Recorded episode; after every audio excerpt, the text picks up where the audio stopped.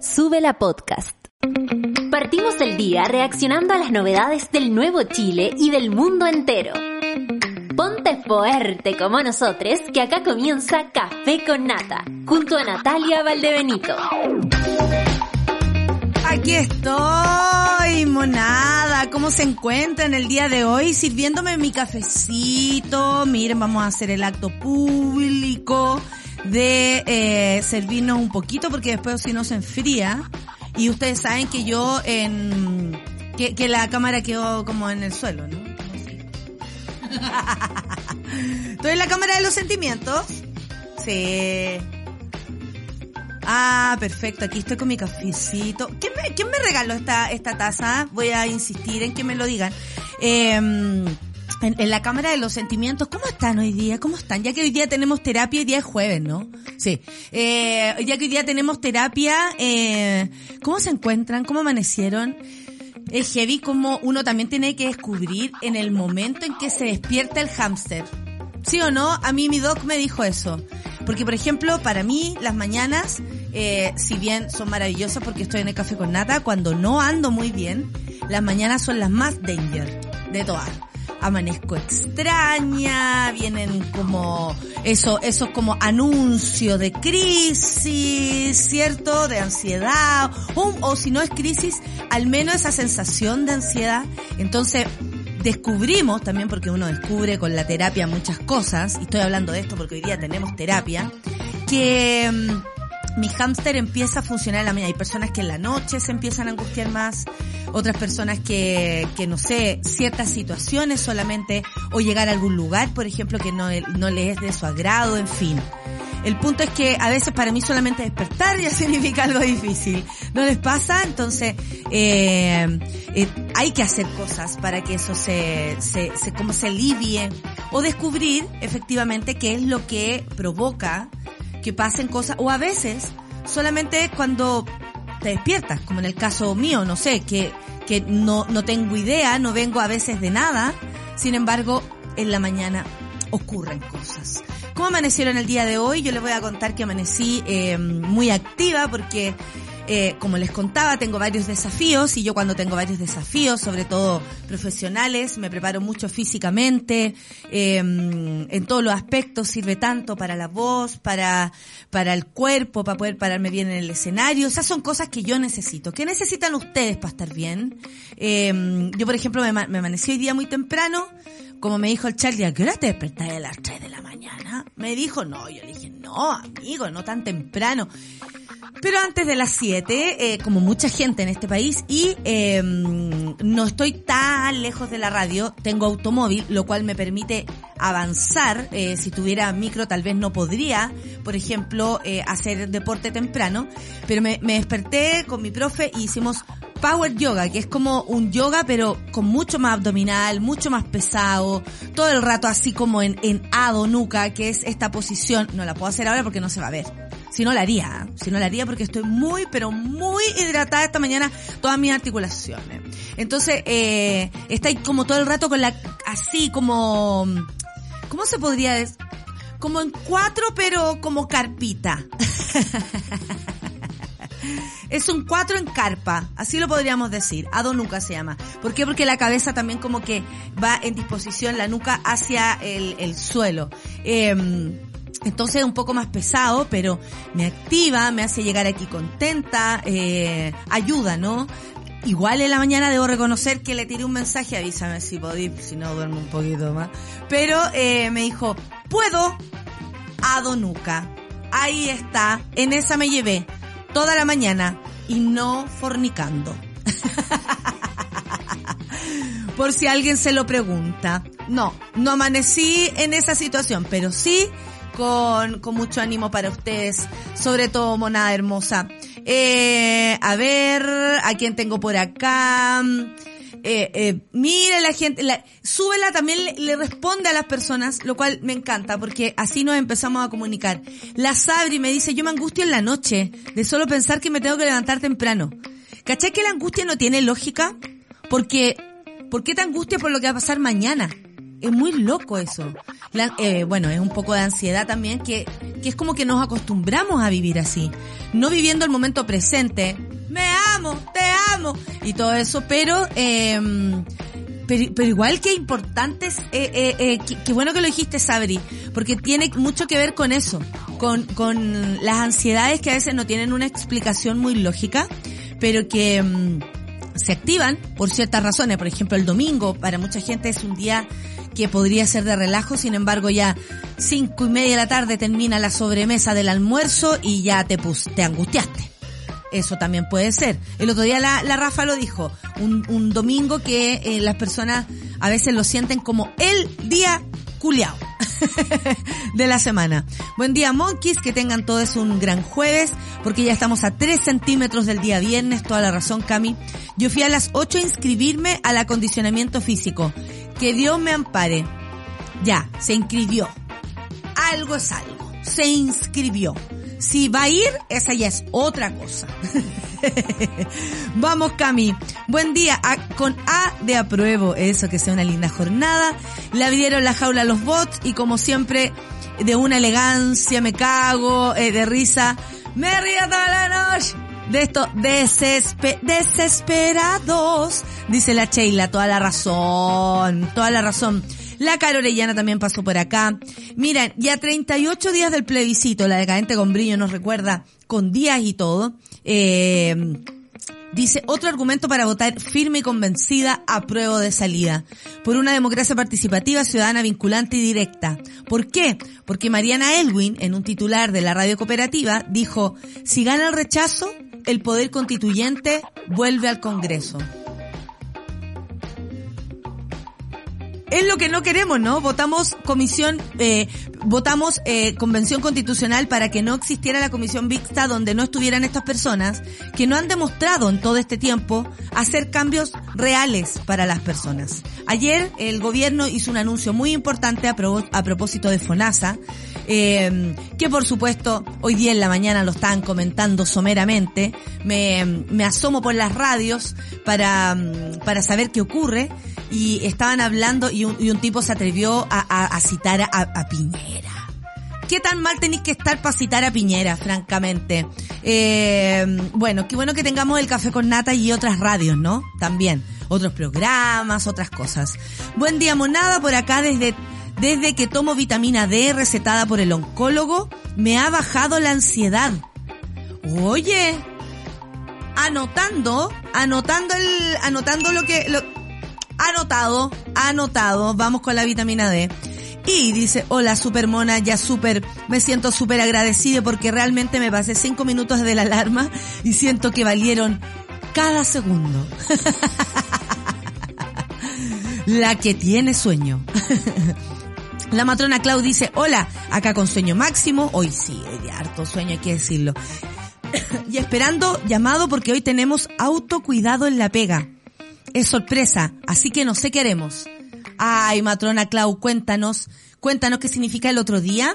Acá el Paulo nos hizo pausa activa y soltando lo- los brazos, las manos y, y, y el Charlie alegaba todo el rato. Puta, qué rico, ¿eh? Sí, era tico, era muy tico, ah, puta, qué tico, ¿eh? Pero resulta que el Charlie, oh, oye, pero me duele, oye, solar, oye, ya. Y de pronto yo lo miraba y estaba todo tenso haciéndole que y yo, suéltate, pon las patas en el suelo, siéntela, bebé. me amo, te amo, llamatrina, y toda la cuestión. Ahí. Claro. Y, y no, pues hay que entregarse. Si son dos minutos, entrégate. Aún no te siento. La Caro Orellana dice, buen día, monitos. Hoy los veo y los estoy leyendo, pero no los escucho. Ah, ok. Porque como por acá le pegamos al inglés, me tienen hablando UK por teléfono. Buena, Caro. Good. Very good, Caro. Very good.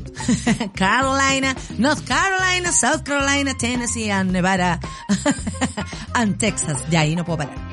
Para hacer una compra de la pega. Vamos, Caro. Eh, ahí concéntrese con todo. Esos sentimientos de angustia y preocupación siempre me acompañan, pero trato de hacer cosas para salir de ahí, dice la, la Orfe. Sí, po, si ese sentimiento te acompaña, y se queda. Si eso es lo más heavy y uno tiene que andar lidiando. El punto es que cuando uno lo trabaja, y aquí me voy a ir en la ola porque hoy día estamos de, de terapia, cuando uno trabaja esas cosas, de pronto te das cuenta que empiezan a, desvanecerse. Porque cuando uno encuentra la razón, y esto lo digo por una situación personal y también por eh, eh, es mi ejemplo. No digo que esto sea la lógica ni para todo es igual, porque cada persona es un mundo y desde ahí lo puede resolver. Yo no le puedo decir a la Orfe, mira Orfe, lo que tenéis que hacer tú, no. No estoy haciendo eso. Lo que estoy eh, tomando son sus palabras y entendiendo y agarrándolas como lo que yo he aprendido todo este tiempo. Que cuando uno descubre así la razón te quede en el pretérito de tu vida, pero así, lejos, lejos, lejos, uno sabe por qué es y de ahí para adelante se transforma en otra historia. Estamos muy de terapia hoy día. ¿eh? También quería confirmar lo de la vitamina D, dice el Germán.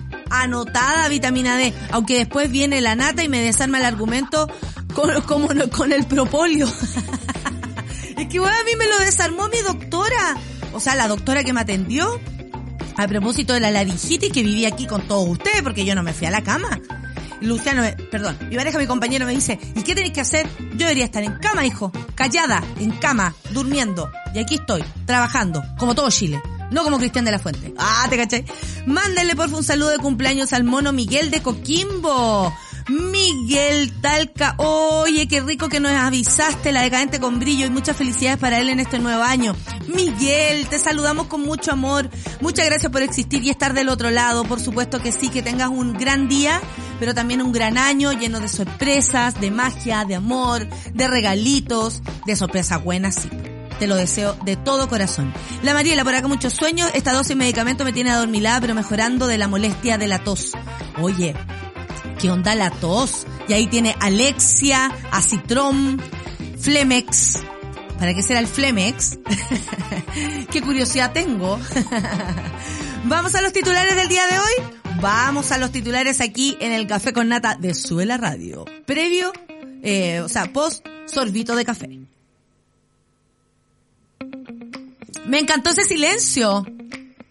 ¿Qué onda el silencio que tuvimos ahí? Gobierno anuncia gratuidad, así es, en atenciones de salud de la red pública por tramos C y D de FONASA. Esto lo dice la misma minuta de eh, Sube la News. Lo que pasó, el gobierno lanzó la iniciativa Copago Cero, que establece la gratuidad para los beneficiarios de FONASA de los tramos C y D en el sistema de salud pública. Actualmente los integrantes de dichos tramos deben realizar copagos del 20% o del 10% de valor de la re- prestación respectivamente. Este anuncio es tremendo. No había habido ningún cambio así tan importante desde hace muchos años.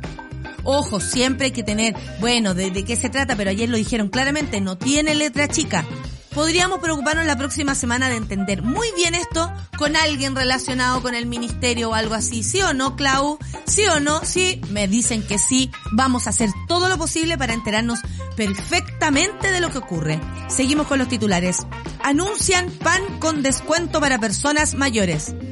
Define mayor. Ah, te cachai que a mí me gusta el pan.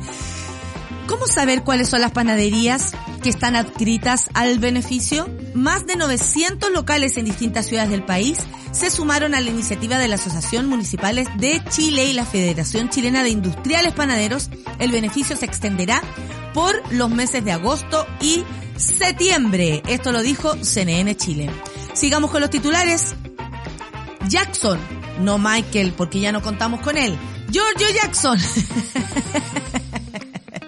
Cuando una persona, eh, ustedes saben que con nuestro amigo Coque, vaya que nos reíamos de la muerte. Ah, yo lo aprendí de él, querido. Donde quiera que estés, te amo. Siempre te lo digo, todos los días. Jackson, por investigación de Contraloría por posible intervencionismo, dijo vamos a mostrar que las denuncias son infundadas. Tengo el presentimiento que esto va a salir para atrás. Lo digo por la Contraloría. El Ministerio de Secretaría General de la Presidencia, Sexpress Giorgio Jackson, se refirió a, los- a la investigación que llevará a cabo la Contraloría ante las acusaciones de intervencionismo de parte de la moneda de cara al plebiscito el próximo 4 de septiembre. Ojalá, dijo, lo antes posible se resuelva la investigación mejor, porque de esta manera se va a dar cuenta de cómo el gobierno no solo se ha adoptado todas las medidas para que haya presidencia, sino que también para que todos los recursos públicos hayan sido gastados conforme a la ley. Esto lo declaró a CNN Chile y lo traía Mega Noticias. Tenemos otra noticia, esto lo trae la tercera, la reforma previsional. Marcel, Mario Marcel, defiende el 6% de la cotización extra que no será, no sea heredable a punta de diferencia de pensiones entre hombres y mujeres. ¿Qué dice? En materia tributaria, el ministro de Hacienda calificó la reforma como ambiciosa en términos de recaudación, puesto que si se aprueba tal como está la propuesta sería más importante desde la democracia. No obstante, dijo que tiene una contraparte, que es la proposición de destinar buena parte de la recaudación en beneficios y derechos ciudadanos. Y por último, esto lo trae cooperativa, media hora en dos bloques diarios. El Consejo Nacional de Televisión informó tiempos para la franja, franja, para la franja electoral del plebiscito. Y la vamos a revisar aquí, por supuesto, en el Café con Nata. 9 con 16, nos vamos a escuchar a Pavement con Cut Your Air, eh, Cut Your Air, acá Hair, Hair de pelo, ¿cierto? Hair. Eh, en Café con Nata de Suela Radio. Los leo, ¿ah? En el hashtag Café con Nata. Los espero ahí.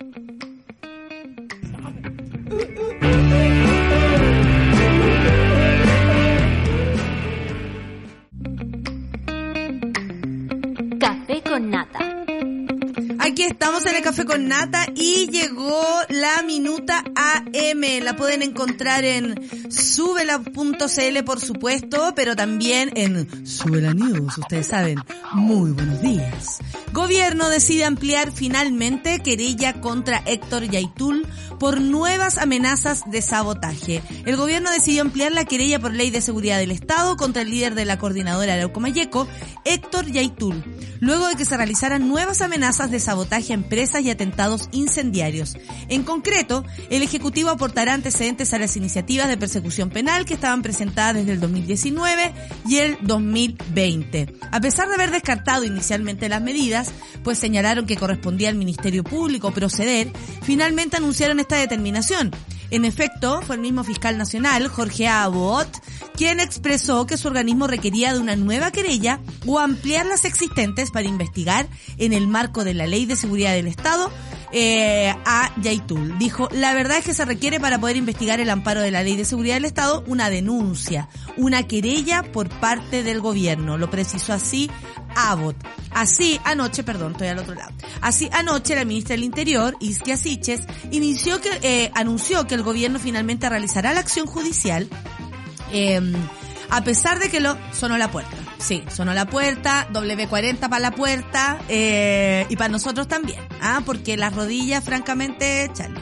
Eh, yo te voy a, un, día te voy a mostrar cómo suena mi rodilla. El fruyelé queda chico. Oye, tengo una amiga, nada que ver, me voy a pasar de Yaitula a fruyelé. Pero eh, tengo una amiga eh, que amo mucho, que es mi amiga Pau, que es eh, re argentina, pero re. Tan re argentina que no vive en Argentina y te habla como la más argentina de todas. Y me y ama los fruyelé. Y cuando la voy a visitar, porque ella no vive en Chile, tampoco en Argentina, y cuando la voy a visitar, saca fruyelé y los come, pero así. Y decía, ¿te imaginas no tuvieran papel? Queríamos si los fruyelé no tuvieran papel. Ella se ve metiendo la cabeza en la bolsa de fruyelé. A mí no me gustan. Lo tengo que decir. Eh, pero, oh, bueno, si son auspicios... Sí, discúlpame. Pero no, yo expliqué mi trauma con los, con los fruyelé y las gomitas. Lo expliqué, que tiene que ver con que una vez mi papá fueron a la FISA y me trajeron muchas gomitas y yo me las comí todas y de ahí en adelante quedé traumada con la fruyelé y con todas las cosas que sean gomitas, excepto las berry. Esas me matan, los cranberry. Pero las otras no puedo verlas. Las que tienen azúcar afuera. No puedo verlas. Así me da duda. Eh, eh, terrible. Eh, ahora, si quieren ser nuestros auspiciadores, me como los fruyeles. Me como los fruyeles aquí. Mira que una vez en el Cabra Chica Gritona, el auspiciador era leche. Y yo no tomo leche desde los 18 años. Sí, tenía 24, no había pasado tanto tiempo. El punto es que a mí no me gusta la leche y me hace mal. Entonces yo tenía que tomar leche, ese era el compromiso. Y yo hacía así y me mojaba la boca con leche para que se creyera. Así que lo doy todo por los auspiciadores. Eh, aunque no tengamos, porque bueno, ustedes saben, es difícil. con una persona como yo, Sigamos con la noticia que trae la minuta PM a propósito de la el que el gobierno decidió ampliar finalmente la querella contra Ito y Yautul a propósito de las nuevas amenazas de sabotaje. De sabotaje. ¡Sabotage! Como les decía, la ministra del Interior, eh, Iskia Siches, anunció que el gobierno finalmente realizará la acción judicial, a pesar de que los ministros Jackson y Vallejo habían, la habían descartado. Como gobierno dijo, esperamos que el Ministerio Público, con las distintas querellas que están en curso, del 2019 al 2020, todas por ley de seguridad del Estado, por dichos de similares características, puedan cursar una investigación y dar cuenta. Eso lo expresó en una entrevista con CNN Chile. La titular de Interior agregó que tras los dichos del líder de la CAM, existe una estrategia de posicionamiento, por lo que es necesario que los poderes establecidos dijo, podamos visualizar eso y entender que los liderazgos de la Araucanía, quienes están detrás del crimen organizado, no son solo un interlocutor, sino que muchos más. Este es un cambio de posición, por supuesto, porque es segunda vez durante la, actual administración que Héctor Yaitul realiza amenazas con publicidad a través de un medio. Hasta el martes, por ejemplo, la postura del gobierno había sido la misma. Lo que no hemos hecho, tal como lo dijo el presidente, no es, este no es un gobierno que vaya a perseguir las ideas, dijo Jojo Jackson. Sin embargo, la presión desde las organizaciones gremiales de la Araucanía y los dichos del fiscal nacional llevaron a reevaluar la situación, sobre todo los informes jurídicos de la moneda que constaban que las amenazas eran hechos constitutivos de delito y la fiscalía no podría perseguirlas si el Estado no las incluía como antecedente, pues la ley eh, de seguridad del Estado así lo exige. Así que fue el presidente y la ministra Siches finalmente quienes dieron un giro en la estrategia del Ejecutivo. Las amenazas de Yaitul se tratan de que la semana pasada, durante una entrevista, Yaitul aseguró que la forma de vengar, comillas, la muerte de Pablo Marchán, quien también integraba la CAM, que falleció el 9 de julio durante un enfrentamiento con carabineros en Caragua en mediante una lucha, dice ahí, contra quienes nosotros, dijo, consideramos responsables, que son las forestales y las fuerzas de ocupación que hoy día están en el Gualmapu.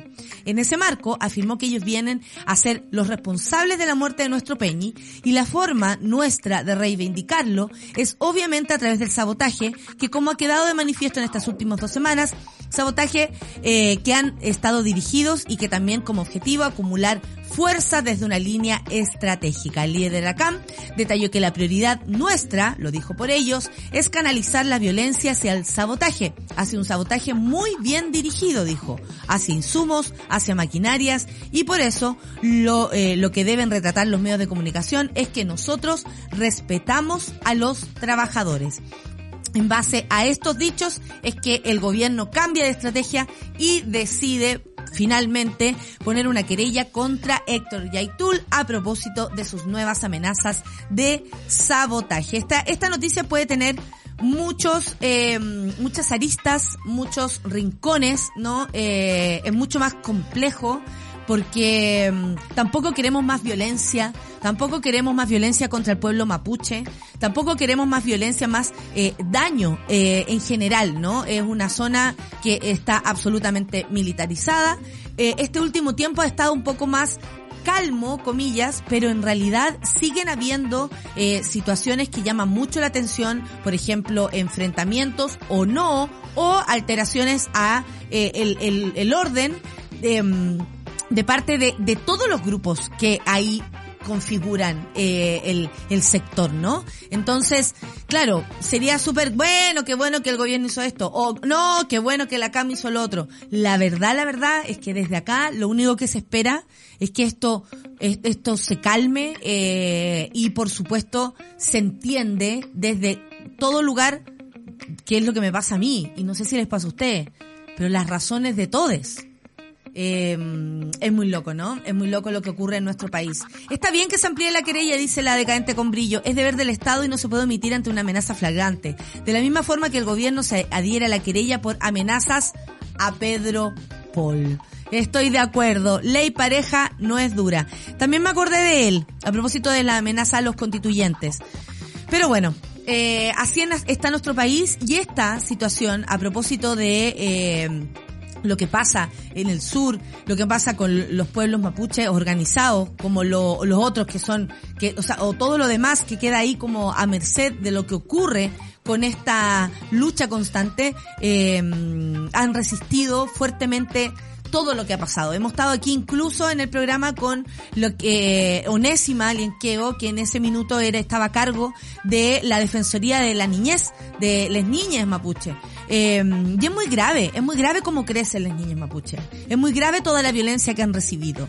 Eh, se entiende que una persona eh, si crece con ese nivel de violencia, su, su respuesta sea la violencia. O sea, este daño es muy profundo, pero frente a amenazas, el gobierno no puede quedarse tampoco mirando pacolina. Tiene que estar pendiente de lo que ocurre y aunque Giorgio Jackson muy bien lo dijo, no se, no se persigan las ideas, esto tal vez supera aquello. Eh, no sé, pero estoy de acuerdo con, con la decadente con brillo ley pareja no es duda, no, no, es dura. Y si hay amenazas, que todas las personas que amenazan a otras sean eh, también castigados de algún modo. Vamos a escuchar musiquita cuando son las 9 con 29. Esto es Post Malone con Doya. La Doyita Cats. I like you. Sí, me gustas. Eh, café con Atenzuela.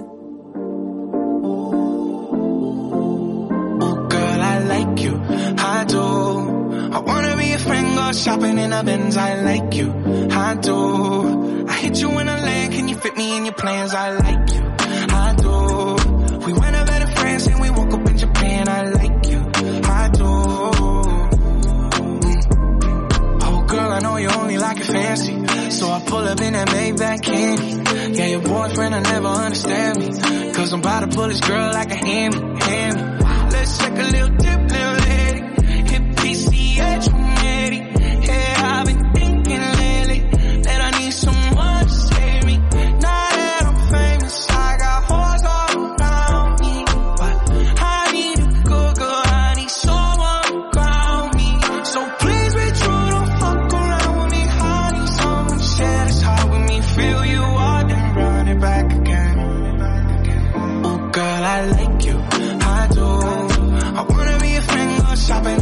I like you, I do.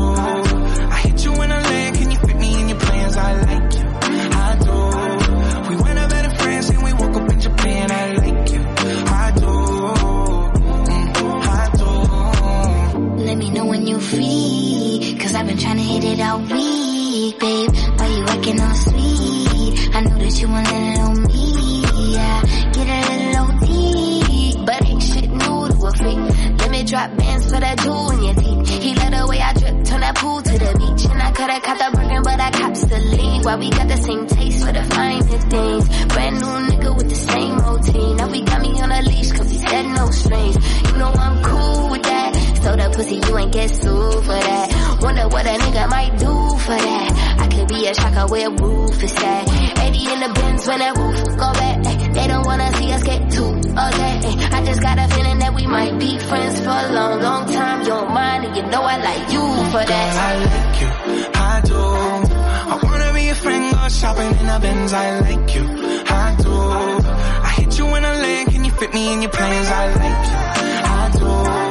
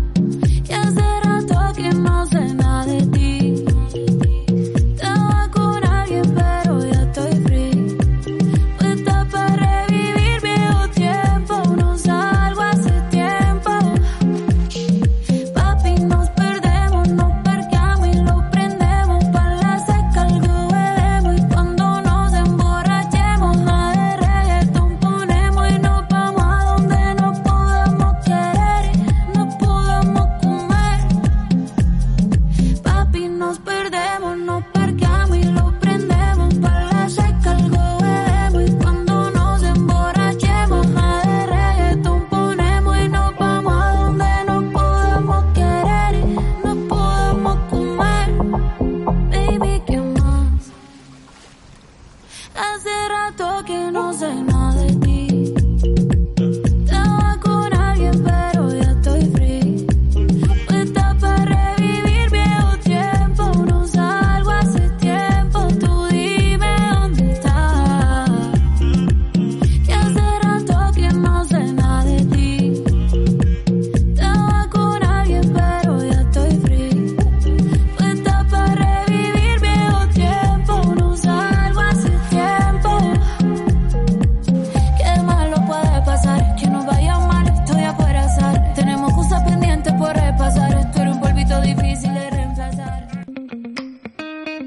Café con nata.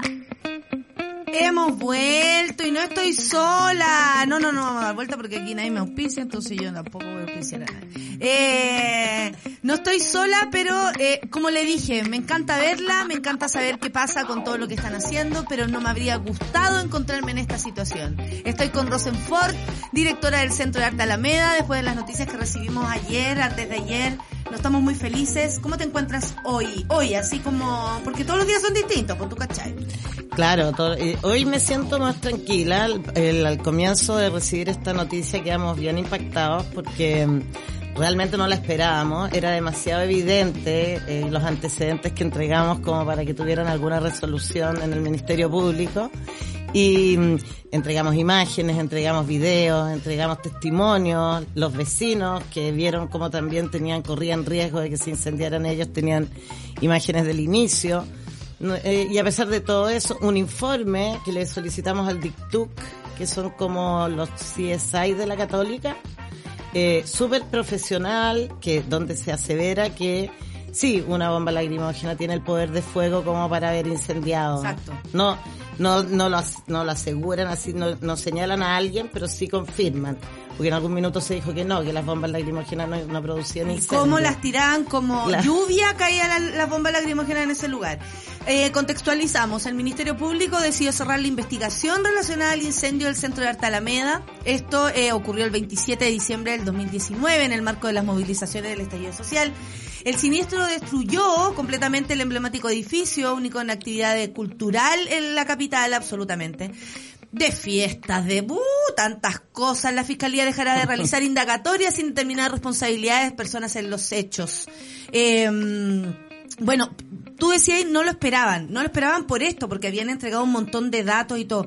¿Por qué? ¿Cuál es la razón? ¿Qué falta, según ellos, para, para avanzar? Bueno, yo técnicamente no lo entiendo. En realidad es la- Juan Pablo Hermosilla, el abogado y la oficina que han estado detrás de esto y al parecer no tienen como un, un objetivo, una persona para poder señalar, eh, como es una cosa demasiado eh, eh, exclusiva, específica. Pero quieren culpar como al, por ejemplo, si fuera carabineros, al carabinero que lanzó, la bomba lagrimógena. Pero me imagino que todos los días ahí eran un montón de carabineros y, y ni ellos saben para dónde ah, eh, tiraban nomás. Y todos los días les llegaban bombas lacrimógenas. Todos los Tú días, sí. te- te- o sea, nosotros alcanzamos a juntar como 70 bombas lacrimógenas o más, eh, porque además eh, un- una vez las dejamos arriba del techo y se las robaron, no sé, hubo como unas cosas, muchas bombas lacrimógenas. Y, y bueno, finalmente esto le, nos sorprende igualmente porque... Eh, como te decía, por lo menos las imágenes y los testimonios que habían se indicaban que era una bomba lacrimógena, las bombas lacrimógenas las lanzan carabineros. Se pidieron un montón de trámites a carabineros y, eh, y solicitadas que no se entregaron, no fueron entregados. Como por ejemplo las imágenes de los drones que... em, Bajarlo un poco, quiere... Ya ves, se acercan unas manos. ah, muy bien. Solo manos, ¿ah? Si tú ves, solo manos. Eso, para que se vea tu hermoso rostro. ¿Ya?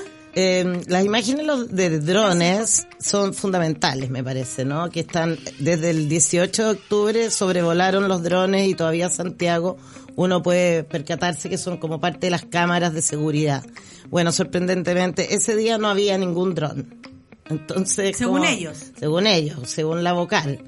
Eh, entonces siento que a pesar de, mm, de todo lo que se entregó a los fiscales, la fiscalía tuvo poco interés en investigar. Eso es como la tú- sensación. La sensación es como que faltó voluntad de decir, a ver, estamos frente a un centro cultural, porque también yo creo que falta un poco de valor en aquello. Como decir, eh, o sea, hay- tú lo mismo decís, hay una cuadra entera, hay casa, hay vecinos, hay otros negocios. No soy solo yo, o no es solamente el centro cultural, pero también tiene que haber una voluntad de solucionar algo, sino cómo llegamos Y es a una muy parte. mala, muy mala señal para la ciudadanía, porque también, Sí. aparte esto que estamos viendo como territorial, de todos los que fuimos afectados, también hay un montón de casos que yo creo que están quedando igual de impunes. Absolutamente. Eh, sí. con, con la gente que perdió la vista, con un montón de, pero eran muchos casos.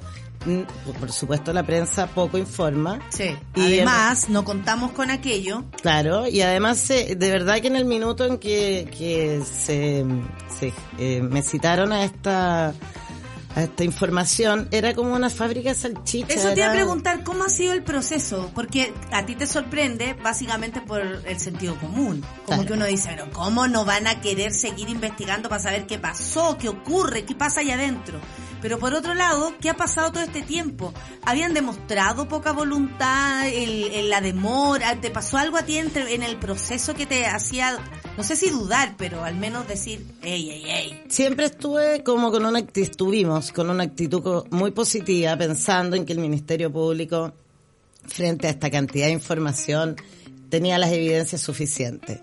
La demora que produjo la pandemia, que en realidad fue en todo Además, también, además, es un proceso, claro, que su- eh, y, y también me parecía que era parte de esta historia, eh, pero al recibir este resultado, realmente, claro, ahí me llama la atención parte del proceso con cosas irregulares que no fueron solicitadas y chequeadas como correspondía, y eso es fiscalía, básicamente, que ellos son, nosotros somos la parte querellante, pero hay unos fiscales que tienen que buscar a los culpables y, y me parece un vergonzoso que se cierre sin responsables un, Claro. un- un juicio Claro. de estas características de un espacio emblemático que claro, como a lo mejor es autogestionado, no, no es tan importante como si hubiera sido una cosa Por eso es tan importante cambiar la constitución, porque si no es imposible que las personas valoremos la cultura, el arte. Eso es parte de la educación. de Exacto. O lo que nos faltó, nos falta, y la, y la falta de, de todo lo que no hemos tenido en todo este tiempo.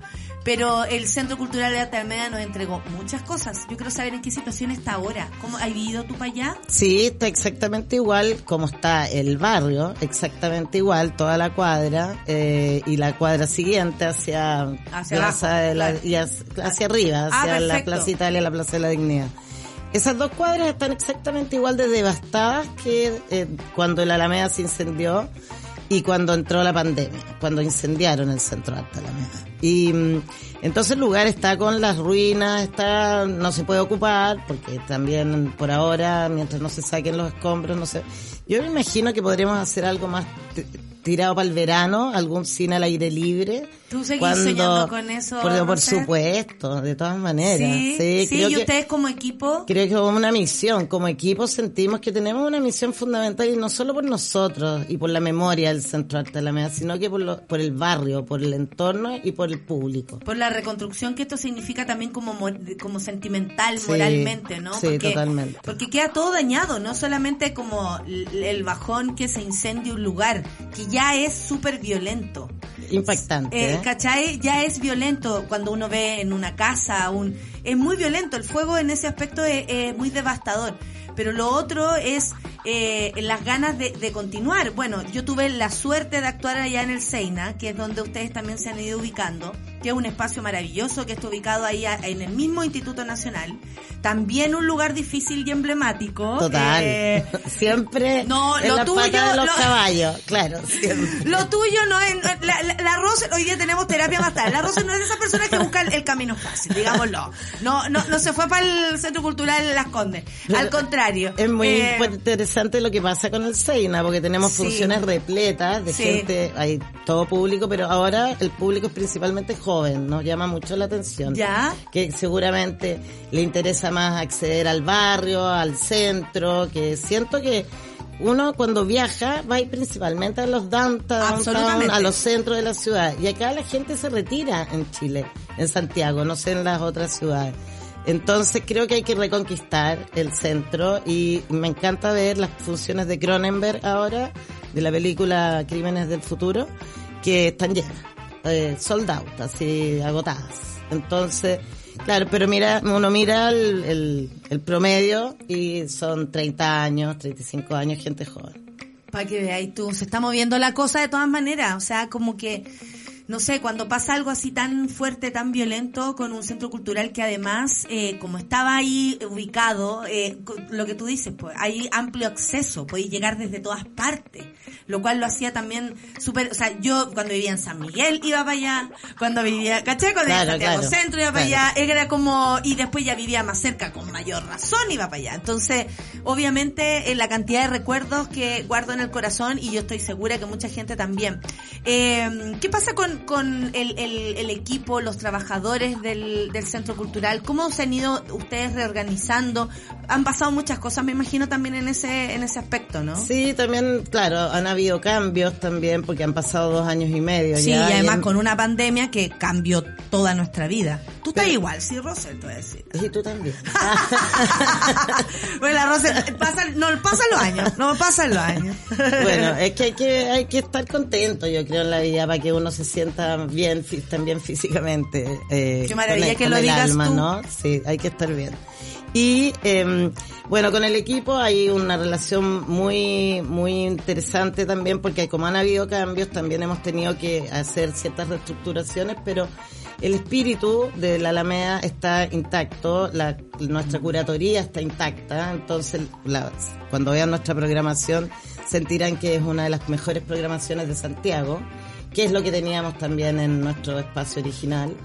Y, mm, y con el canal online, el Centro de Arte Alameda TV, también eh, como que incursionamos a, a otros territorios y lo pueden ver de Arica Punta Arenas, incluido Rapa Nui. Además, que era algo que a lo mejor antes no teníamos. No, eso fue como la primera reacción. Cuando desapareció en nuestro espacio fue ¿qué hacemos? Y ahí como que nos anticipamos un poco, porque esto era pre-pandemia, eh, en esta, eh, en- con ese equipo que fue fabuloso, el que estábamos ahí con la Denise Layton, con la Crystal, eh, que se produjo esta necesidad de generar eh, presencia. Y la presencia con el online y con la pandemia se fortaleció mucho, entonces no, no desaparecimos. Perfecto. Seguimos Oye, presentes. hablemos de la cartelera y de la Vale. curatoría. ¿Cómo, cómo, ¿Cómo lo están haciendo? Bueno, me imagino que ya adaptados a otra forma, porque aparte uno te escucha a ti y tú decís, hay que enfrentarlo con alegría y estamos hablando en base a una tragedia. Entonces, Total. La Rose nos está dando un camino a seguir el día de hoy, o sea, un consejo para el día.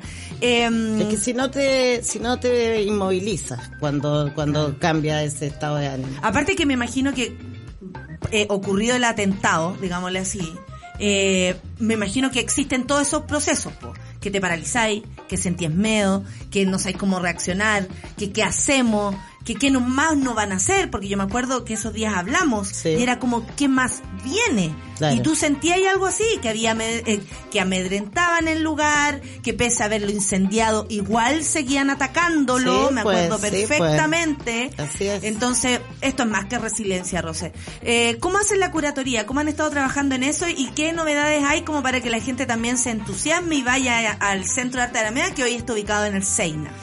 Bueno, eh, hemos cambiado también ciertos formatos de negociaciones, entonces tuvimos un muy buen aliado que es Movie, que es esta plataforma online de, de películas de calidad, y Movie eh, nos eh, adelanta estrenos para el presencial. Perfecto. Entonces, por eso tenemos la película de Cronenberg que la próxima semana entra en la plataforma de Movie. Tuvimos Drive My Car. Vamos con, eh, con Memoria, que, te- que nos queda la última función con la... Ahí estamos viendo la cartelera, Sí, ¿viste? para Todo que vean que está hermosa nuestra cartela. Bueno, Interestela mañana con Daft Punk, o sea, el sábado en la noche, un super panorama. Eh, eh, memoria que les comentaba con la Tilda Swinton, eh, que eh, son películas que han estado en Cannes, que han estado en Sundance y que han ganado un montón de premios y que no habrían llegado si no hubiera sido con esta alianza con Movie. Y tenemos el Oh, no lunes... había llegado si no hubiese estado el cinearte de Alameda como Además. su, per- su percepción del arte, yo creo. Sí, también tiene que ver con lo que ustedes buscan. Porque retrata una mujer de En Llamas, que es una película francesa de la Céline Sciamma. Tenemos con una alianza también con el Instituto Francés. Y esa película está en nuestros Trasnoches Disidentes. Es una película hermosa, claro. Y es una historia de amor entre dos chicas que nos parece que es de una, es una obra de arte, esa película. Es que esa va este lunes exclusivamente. Así que los invito a que revisen nuestra cartelera porque de verdad las películas, ahora se van a venir una serie de estrenos nacionales, se viene la de Patricio Guzmán, se viene una que es una película de género con la Grimanesa Jiménez. Mándanos siempre una- la cartelera para, para empezar acá también a ayudar a, a- a impulsar. Y además hay mucha gente que dice que podemos hacer un lunes, por ejemplo. Hermoso. Que mejor que ir al cine, tomarse algo después o, o, o irse a la casa a tomar la once a comentar eh, la película que una vio y todo. Y una película que te inquietó, además, que no, no fue solo acción, Ay, sino que te pasaron cosas. Sí, yo siento que del cine uno siempre sale distinto. Sí, pues. O sea, a mí por lo menos me interesa eso del fenómeno del escenario, de usar un escenario, porque el cine es un escenario. Y, y como eso cuando te va ahí en silencio, cuando termina la película y, y, todos callados.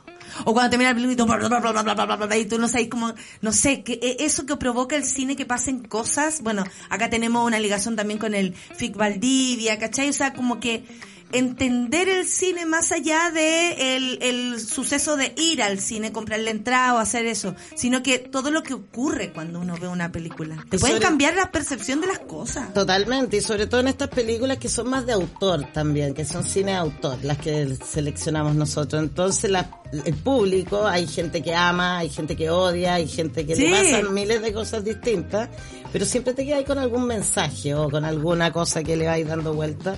Y creo que eso es lo importante del, del buen cine, porque claro, en las otras te vaya a emocionar, pasáis un rato y olvidaste lo que te contaban. Claro. En cambio, acá no. Tenéis esa, esa dualidad, que hay veces que salí muy entusiasmado y hay otras veces que no tanto. O pelando el cable, o, o con los personajes, o uno quiere ser el personaje, no sé, a mí me pasan muchas cosas con el cine, yo me entrego profundamente, si no, ¿para qué? Vivir el momento.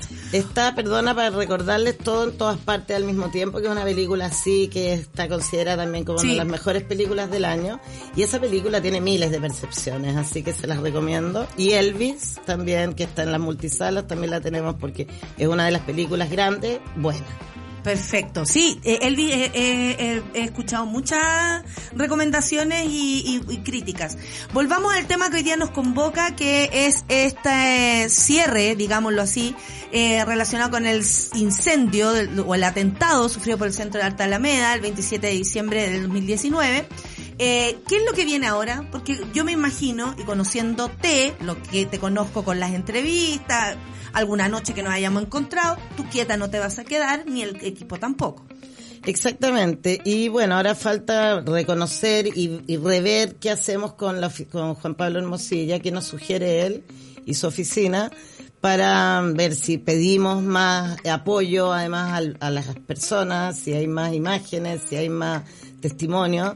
Porque ahora cuando publicamos salió mucha gente diciendo en las redes que ellos estuvieron ahí, que sintieron, que vieron lo que pasó. Entonces creo que a lo mejor es un momento de Que se activa de reactivar, claro. Eso, eso lo vamos a, a comentar apenas tengamos la reunión y que podamos, porque esto está tan nuevo que Sí, recién estamos encima. reaccionando. Sí, y, y a propósito, esto pasó en el gobierno de Sebastián Piñera. Y esta resolución ocurre en el gobierno de Gabriel Boric. ¿Tienes tú alguna percepción de que puede haber algún cambio respecto a eso? Aunque tenemos el mismo fiscal nacional que también influye. Además, sí. Son, son ámbitos tan separados que en realidad, bueno, a mí, con, yo confío, por supuesto, en el gobierno de Gabriel Boric, que están súper atentos de lo que está pasando y, y más conectados que lo que pasaba anteriormente. Y, mm, pero claro, son áreas distintas, están, cuando yo escucho hablar a los contralores por una parte, a los fiscales, a, a todos, a los Todos- notarios. todas las a- instituciones funcionan Sí, todo como a- aparte, entonces hay que ser cuidadosos, yo creo, en... Claro, tampoco en- te vayas a poner a decir, bueno, Gabriel Boric, escúchame, Claro, sálvame. y, Mm. y irme en contra de carabineros así también frontalmente, a pesar de que sabemos que son carabineros. Eh, creo que hay que tener mesura y estamos en un proceso tan potente de, de septiembre que creo que eh, va de la mano también de estar tranquilos, de ir avanzando, ir tratando de, desarmar esta maraña con, a través de los procesos más formales. ¿Cómo recibe el Centro de Arte Alameda eh, el nuevo proceso del plebiscito? Bueno, muy conectados, vamos, estamos con un ciclo que va a partir Me lo imaginé, por eso te lo pregunté. constituyente, cine constituyente. Cine constituyente. Sí, ¿Cuándo? que nos interesa agosto. Perfecto. eh, con algunas películas chilenas, algo, te- te- no tengo la programación completa, pero nos interesa hablar, por lo menos tocar tres o cuatro temas importantes con tanto expertos como también cineastas. Entonces, eh, se viene Sanfic también, se vienen un montón de procesos antes del 4 de septiembre. Que Eso lo, quería preguntar, Sanfic va antes. va antes Y también va a estar en el Seina. también. Somos Perfecto. eh, Sanfic. Ya.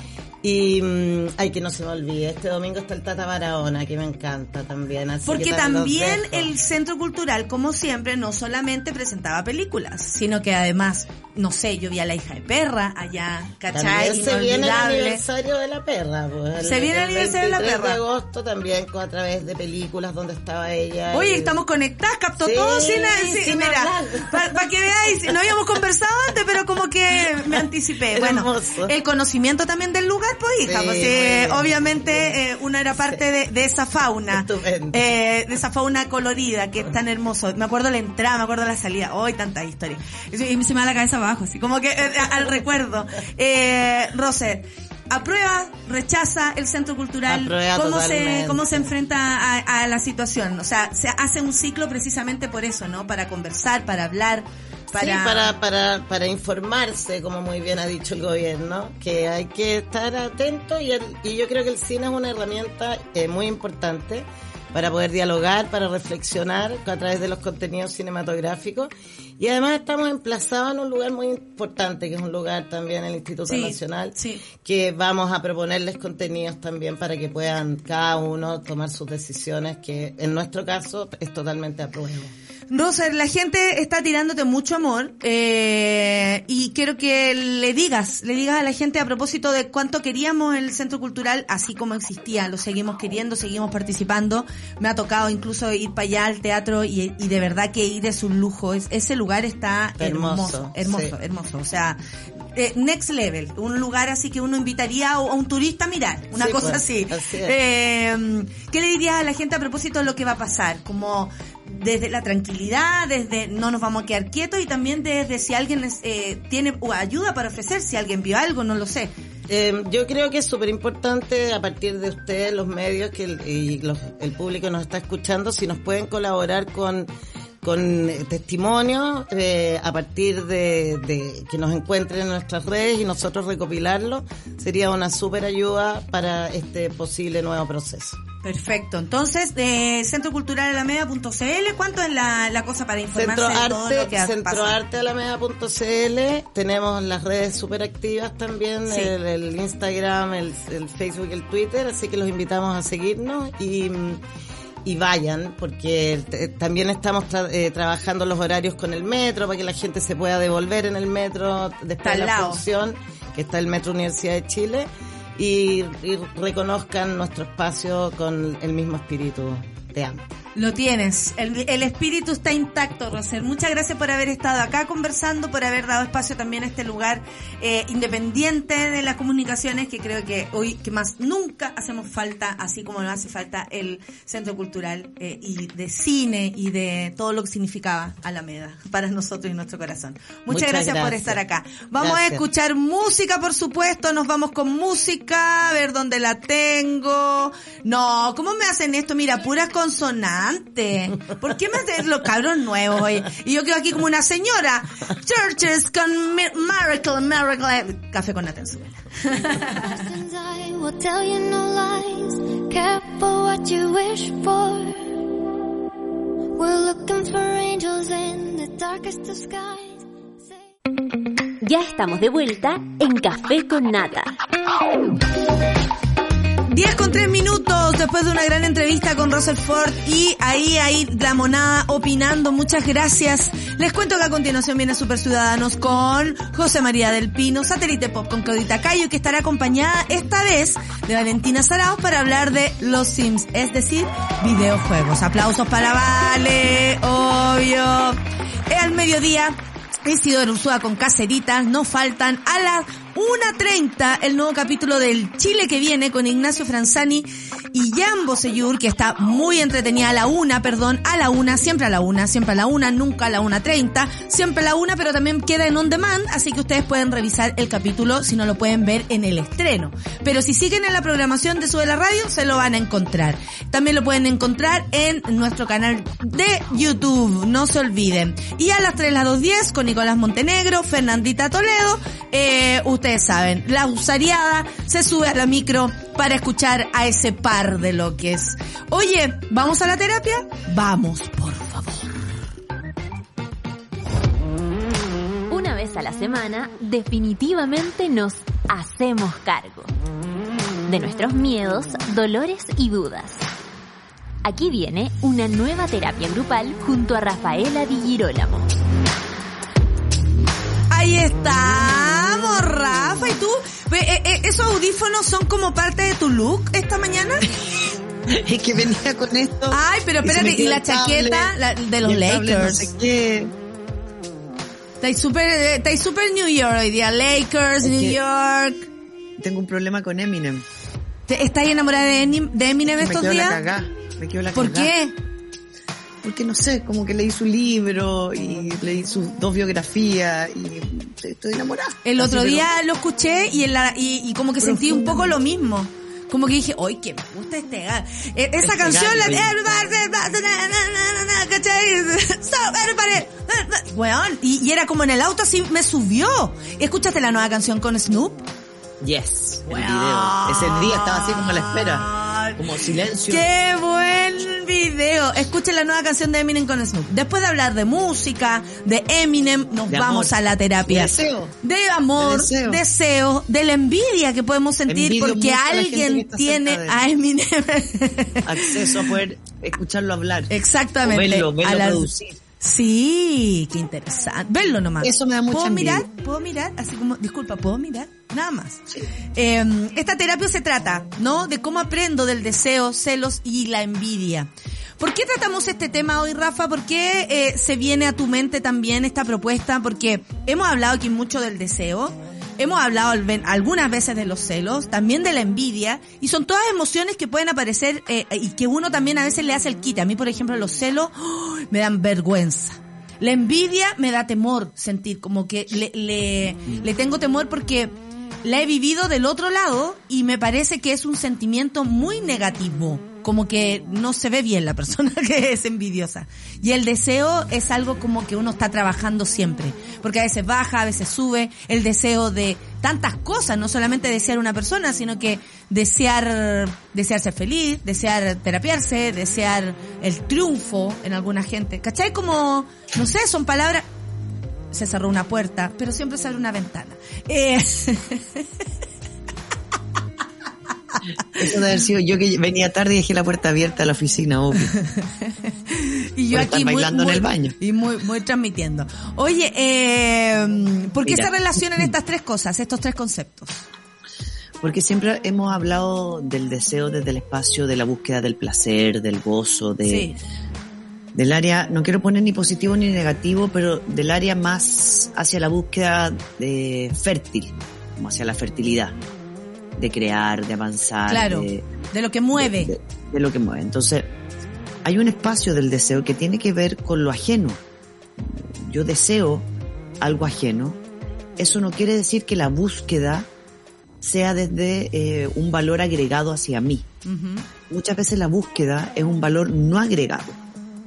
Cuando la envidia pasa por desear algo que el otro tiene y finalmente lo deseo con rabia, con censura, con eh, frustración, con la imposibilidad de sentir que puedo tenerlo.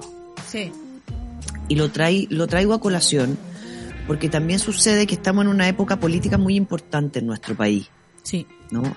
Entonces, una de las cosas que nos lleva a generar un cambio en la constitución tiene que ver con el deseo de personas que injustamente han tenido que desear desde la envidia y la rabia también. Mm. Yo deseo el colegio que pasó, yo deseo los yo deseo una casa, yo deseo una salud eh, mejor, yo deseo una educación.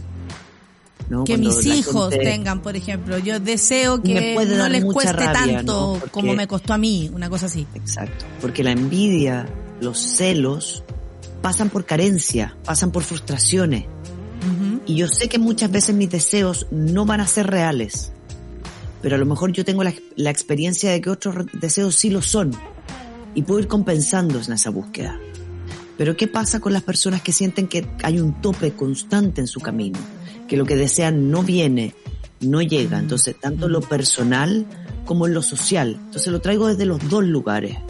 Porque uno escucha a muchos políticos y como me dio mucha rabia, como Alamán con su mujer, como que rico, nos vamos a, una- a España. Yo digo, qué bueno que te vas a un país donde eh, la salud es gratuita, donde la gente entra a la universidad y puede estudiar lo que quiere porque tiene acceso, porque hay libertades como, qué bien, qué rico tu vida allá.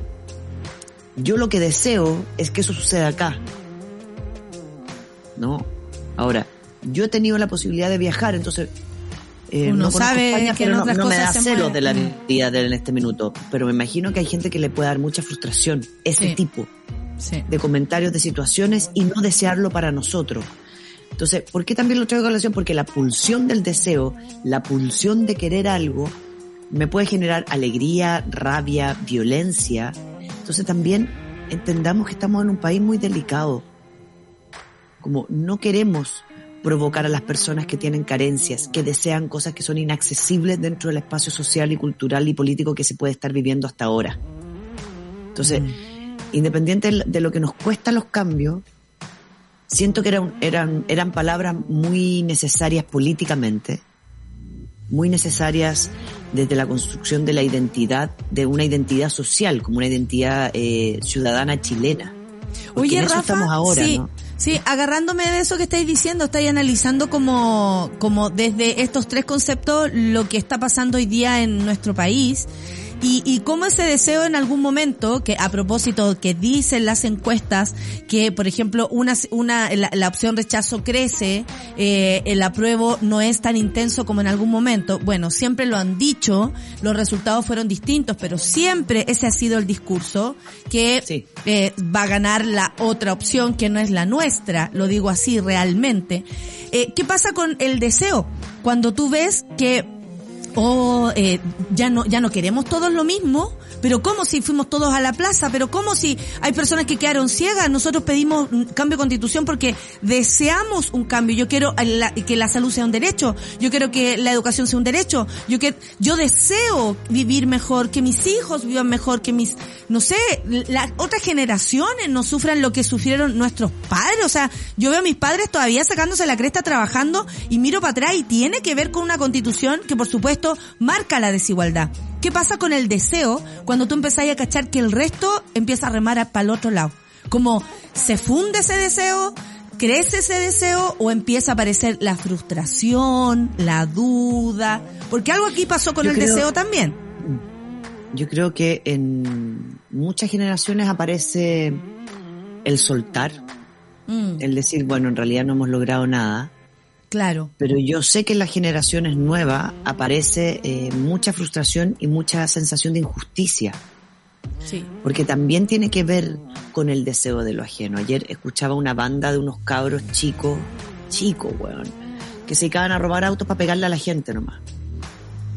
Entonces decía, iba saliendo de la comisaría, no sé qué, no sé qué, no sé qué, y el micrófono y él dice, bueno, qué tanta weá, así, un par de golpizas que a lo más termina en la clínica, dos nochecitas, duerme bien, le arregla no sé qué y se va. Y yo digo, ahí hay rabia, injusticia y también hay celos de algo que yo no tengo.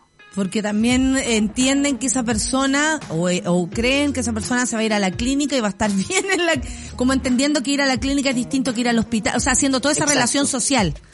toda esa relación social. Y después me voy al interior y también cuántas personas, hombres y mujeres, yo veo en mi consulta, que vienen deseando también eh, relaciones que tienen sus amigos o tipos de vínculos que tienen o invitaciones a otras personas. ¿Te acordás lo que te decía el otro día? Eso de la ansiedad, como hoy están todos como, eh, con- son poliamorosos y yo no. Eh, Todos o- o- teniendo hijos y yo no. Y yo Todas no. mis amigas Mm. se están casando y yo no tengo ni pololo. Mm, Eh, mm. voy a cumplir 40 y ya todos mis amigos, no sé, pues ya que encontraron pareja, ninguno quiere ser, eh, darme su espermio. Y empieza un círculo donde el nivel de proceso de desarrollo personal para no caer en la frustración implica mirar la envidia y los celos. Claro. Implica mirar este deseo. Entonces sacarle la connotación negativa porque yo digo, Sí, po. no sí. es raro que yo tenga envidia de lo ajeno cuando yo no lo he tenido. Eso, es importante esa pregunta. ¿Está mal sentir celos o envidia? Yo digo que no está, como decías tú, soy celosa normal. Pero normal. Pero, así, puta con esa cara. Normal. Envidiosa normal. Yo envidio, envidio la niveles de rapidez que tenés tú y el César, la envidio.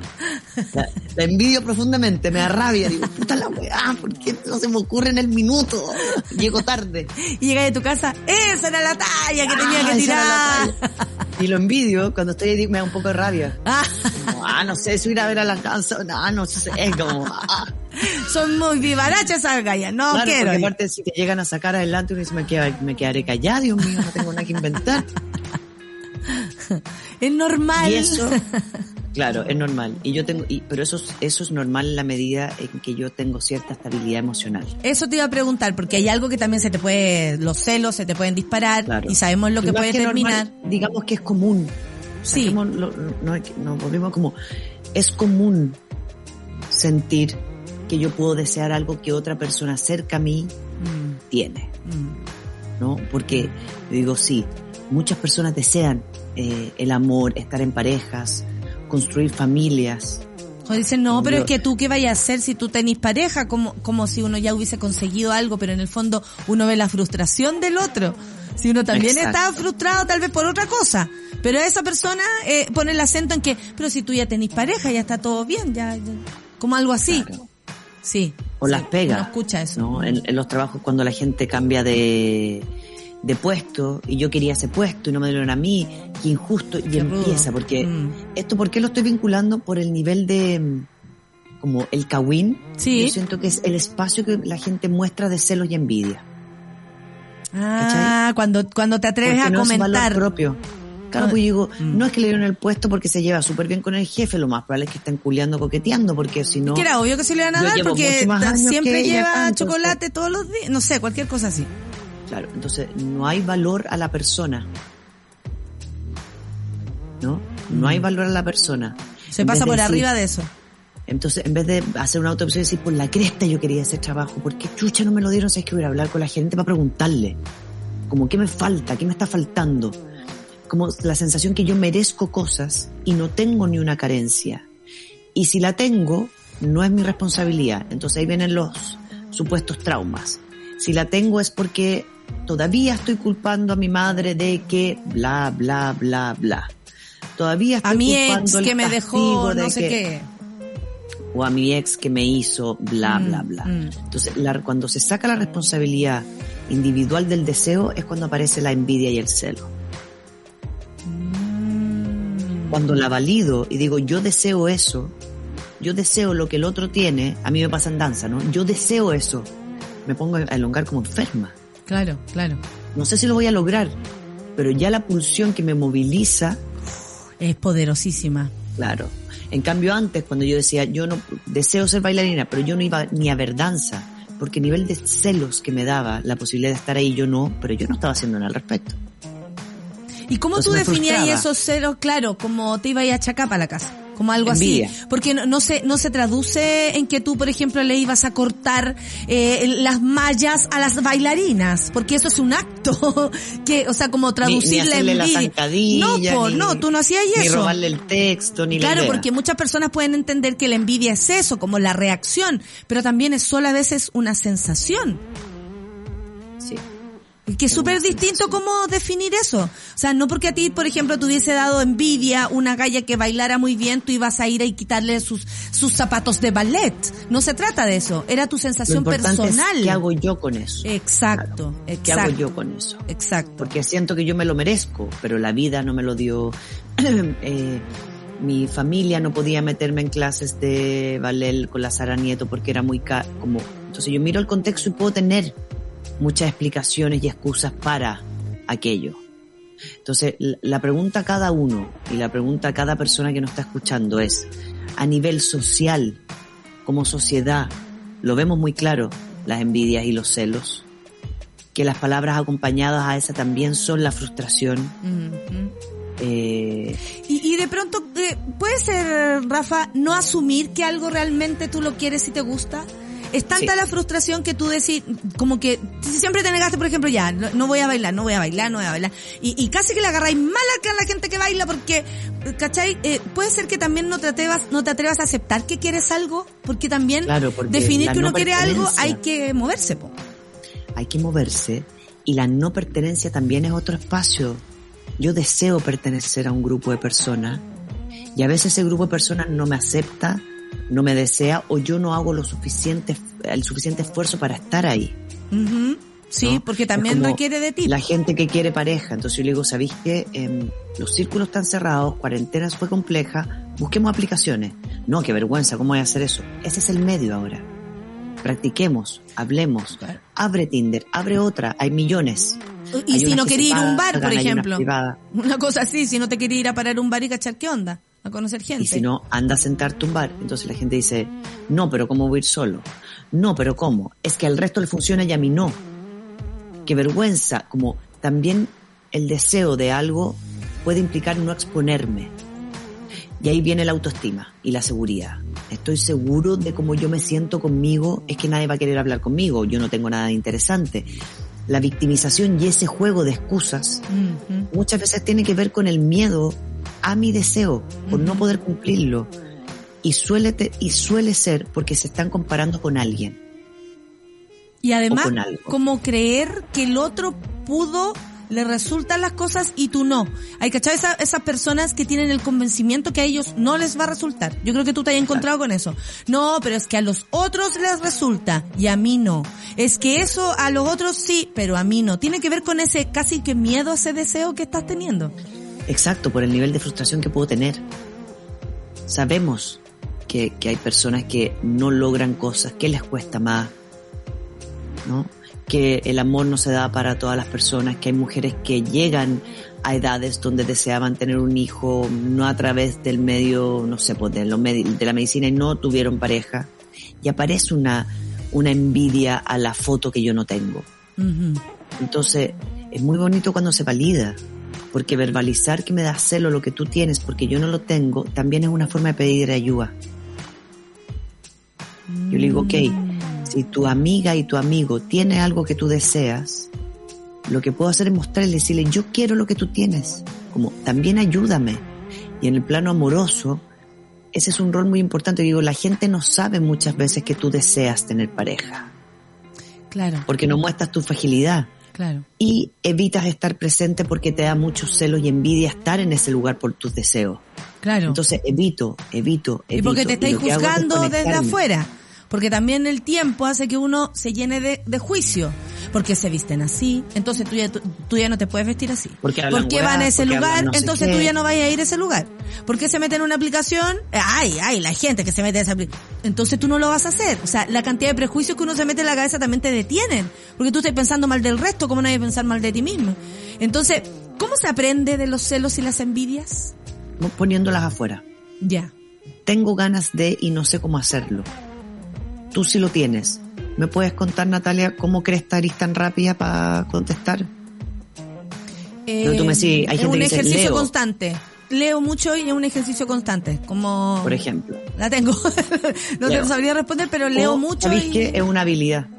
No sé. también, claro, como hay Es gente una que a lo mejor le resulta fácil algunas cosas y a mí me resulta imposible. eh, en mi caso Entonces puede ser una dice, habilidad. Esta es mi habilidad. Claro. Y estos deseos suelen tener que ver con espacios más, cuando vamos con el celo y la envidia, económicos y amorosos. Son los que más veo yo en terapia. Ya. Deseos económicos, de alguien que le funcionó un negocio y a mí no.